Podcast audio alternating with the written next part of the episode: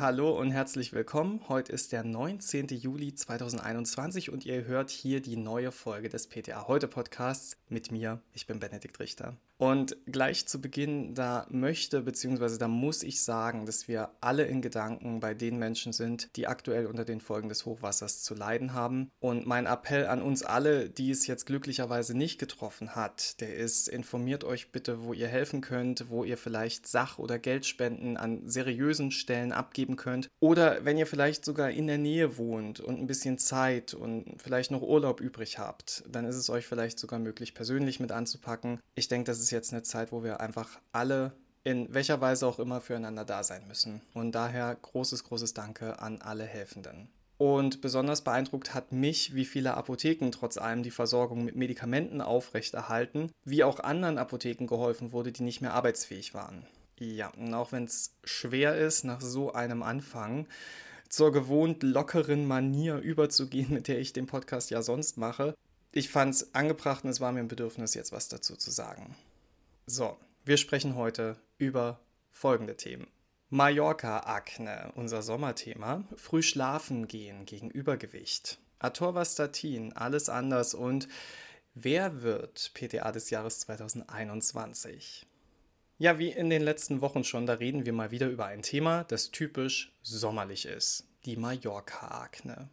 Wobei ich muss sagen, der Begriff Akne, der macht mich ein bisschen aggressiv. Denn mir persönlich wird er einfach zu oft gebraucht. Da haben wir InfluencerInnen und Kosmetikfirmen und die reden uns ein, dass schon zwei kleine Pickel oder vielleicht auch ein großer Pickel, das ist gleich eine Akne. Und ich habe es auch schon erlebt, dass jemand zu mir sagte, ach Gott, ich bekomme schon wieder ein bisschen Akne und zeigte dann auf den Pickel am Kinn. Schluss damit. Wir müssen Pickel unbedingt vom Krankheitsbild der Akne abgrenzen. Und die Mallorca-Akne ist halt eigentlich auch keine richtige Akne, denn die echte Akne ist immer vom Auftreten von Komedonen, sogenannten Mitessern, begleitet. Und bei der Mallorca-Akne, da kommen Komedonen nur sehr selten vor. Übrigens, die dunklen Flecken, die manche auf der Nase haben, das sind übrigens eher selten Mitesser, sondern einfach oxidierter Talg. Ja, das ist heute eine Beauty-Folge hier. Beide Erkrankungen, also Akne und Mallorca-Akne, unterscheiden sich auch in ihrer Ursache. Die echte Akne ist hormonell bedingt. Da gibt es dann erhöhte Teigproduktion und Verstopfung der Hautporen. Und bei der Mallorca-Akne, da liegt die Ursache in einer Entzündung der Haarfollikel. Und die wird durch UV-Strahlung ausgelöst. Ja, und da gilt, je stärker die UV-Strahlung war und je länger der Betroffene hier ausgesetzt war, umso heftiger fallen die Symptome aus. Die Mallorca-Akne hat deshalb ihren Höhepunkt im Hochsommer. Und natürlich sind die sogenannten Sonnenterrassen, also die Stellen, die der Sonne am stärksten ausgesetzt sind, auch am stärksten betroffen, sprich Gesicht, Dekolleté und Arme. Die Symptome sind wie folgt. Die Haut erscheint gerötet, ist von juckenden Pickelchen und Knötchen übersät und die Symptome können auch noch Wochen nach dem Sonnenbad oder der Sonnenexposition anhalten aber dann verschwinden sie halt auch ohne Behandlung wieder. Wenn der Leidensdruck allerdings zu groß ist, dann kann den PatientInnen mit glukokortikoidhaltigen Salben gegen Rötung und Pickelbildung geholfen werden. Antihistaminika helfen außerdem, den Juckreiz einzudämmen. Die Ursachen sind übrigens noch nicht ganz klar, aber es wird vermutet, dass Fettbestandteile aus aufgetragenen Sonnenschutzmitteln oder aus anderen Körperpflegeprodukten unter Einfluss der UV-Strahlung in der Haut reaktive Lipidperoxide bilden, die dann zu den entsprechenden Hautschäden führen. Alternativ zu dieser Theorie wird diskutiert, ob es sich nicht vielleicht auch um eine spezielle Form der Lichtdermatose handeln könnte. Auf Sonnenschutz verzichten ist übrigens keine gute Prävention, aber das könnt ihr euch sicherlich denken. Wenn man weiß, dass man zur Mallorca-Akne neigt, dann sollte man seine Haut schrittweise an die Sonne gewöhnen und die stärkste Sonnenstrahlung zwischen 11 und 15 Uhr auf jeden Fall meiden. Wichtig ist, die Hautstellen, die von der Kleidung nicht bedeckt werden, durch Sonnenschutzmittel mit einem möglichst hohen Lichtschutzfaktor zu schützen und dabei am besten Produkte mit fettfreien Grundlagen wählen, um die Bildung von Peroxiden zu vermeiden. Bei diesen fettfreien Grundlagen, da handelt es sich ganz klassisch um Gele. Außerdem kann man auch auf den Hinweis achten, ob die Produkte für Allergiker geeignet sind. Wichtig für euch ist es jetzt, die KundInnen in der Beratung darauf hinzuweisen, auch bei der Auswahl von Après-Produkten, also das, was man nach dem Sonnenbad aufträgt, da hatten wir letzte Woche eine schöne Folge zu, ähm, auch bei diesen Après-Produkten und allen weiteren Körperpflegemitteln sollte auf eine fettfreie Basis geachtet werden und natürlich am Ende des Tages muss die Haut gründlich von Sonnenschutzresten gereinigt werden. Zum Sommer gehört ja nicht nur die makellos gebräunte Haut, die ich nicht habe, sondern auch die Bikini-Figur, die ich ebenfalls nicht habe. Und da wissen wir mittlerweile hoffentlich alle, dass es auch Quatsch ist, denn Bikini darf jeder tragen, der Bock auf Bikini hat. Und wenn es warm ist, dann darf auch der Mann mit den weißen Beinen eine kurze Hose tragen. Ich habe jetzt einen Artikel gelesen, der sich damit auseinandersetzte, wie man überflüssige Pfunde im Schlaf verliert. Und da dachte ich mir, ja, cool. Dann spare ich mir das künftig, um 6.30 Uhr aufzustehen und ins Fitnessstudio zu gehen. Und dann schlafe ich stattdessen einfach länger für meine Bikini- oder Badehosenfigur, wenn das das Äquivalent dazu ist. Da habe ich jetzt Infos für euch. Die American Academy of Sleep Medicine rät, dass Erwachsene mindestens sieben Stunden pro Nacht schlafen sollten. Das wäre laut ihnen für die Gesundheit optimal. Regelmäßig zu wenig Schlaf, also weniger als sieben Stunden, wird mit negativen Auswirkungen auf die Gesundheit in Verbindung gebracht. Gewichtszunahme und Adipositas, Diabetes, Bluthochdruck, Herzerkrankungen, Schlaganfall, Depressionen und ein erhöhtes Sterberisiko. Ja, also wir müssen auf Ernährung, Mikrobiom, Bewegung und jetzt auch noch Schlaf achten. Und nicht nur die Dauer des Schlafes, sondern scheinbar auch die Uhrzeit sind wichtig. So lassen es zumindest neueste Studien vermuten.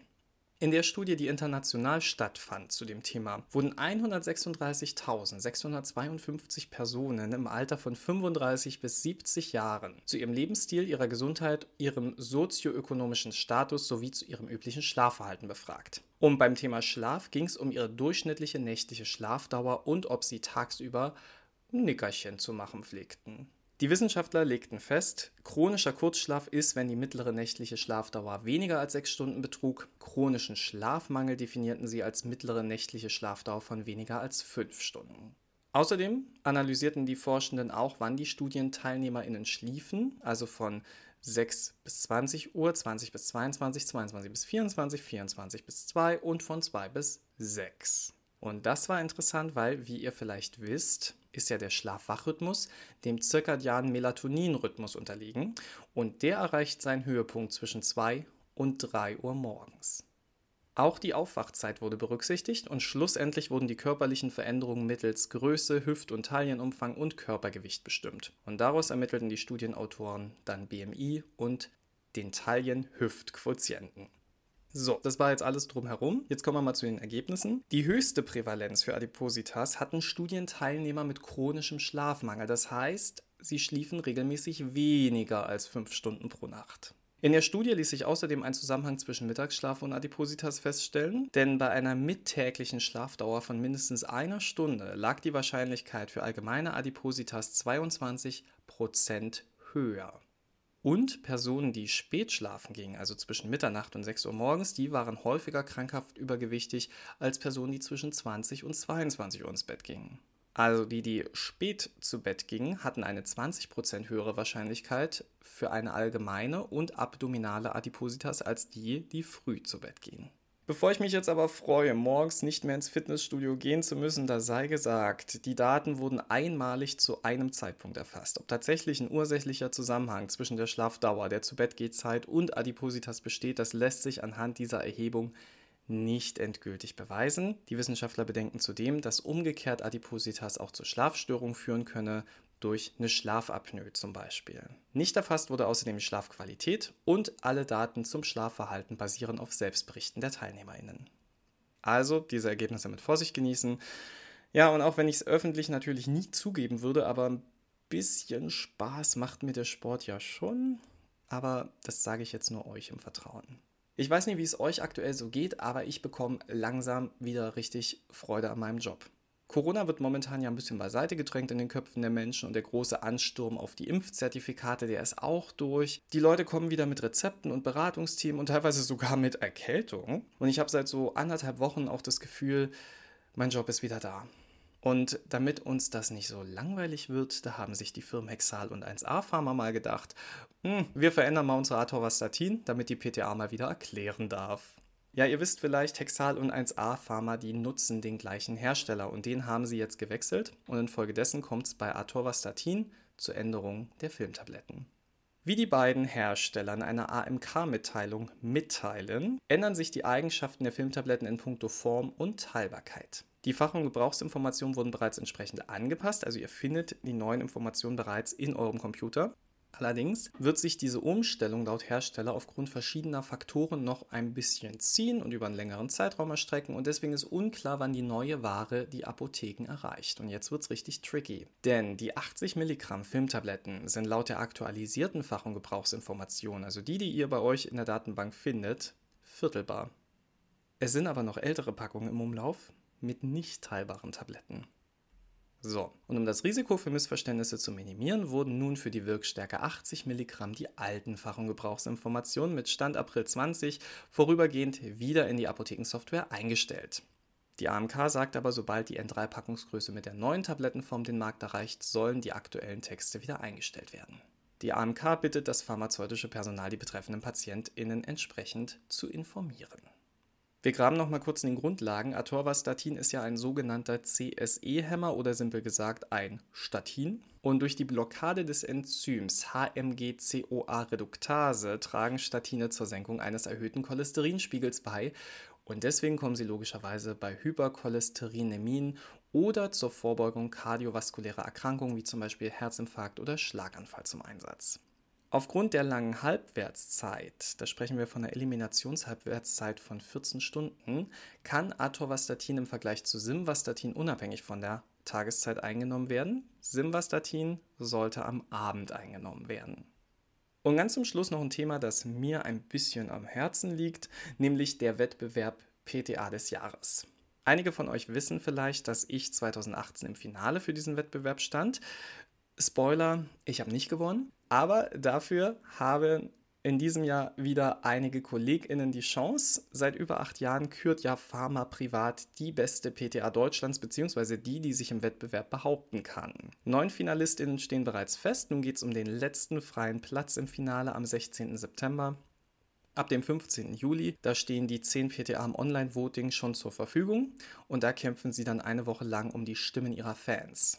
Wer am Donnerstag, den 22. Juli um 11.59 Uhr die meisten Stimmen für sich erzielen konnte, der ist im Finale in München in der Allianz Arena mit dabei und hat die Chance, die diesjährige PTA des Jahres zu werden. 2019 hat übrigens Caroline Kiesewetter, das ist eine PTA aus Garmisch-Partenkirchen, den Wettbewerb gewonnen und auch sie kam aus dem Online-Voting.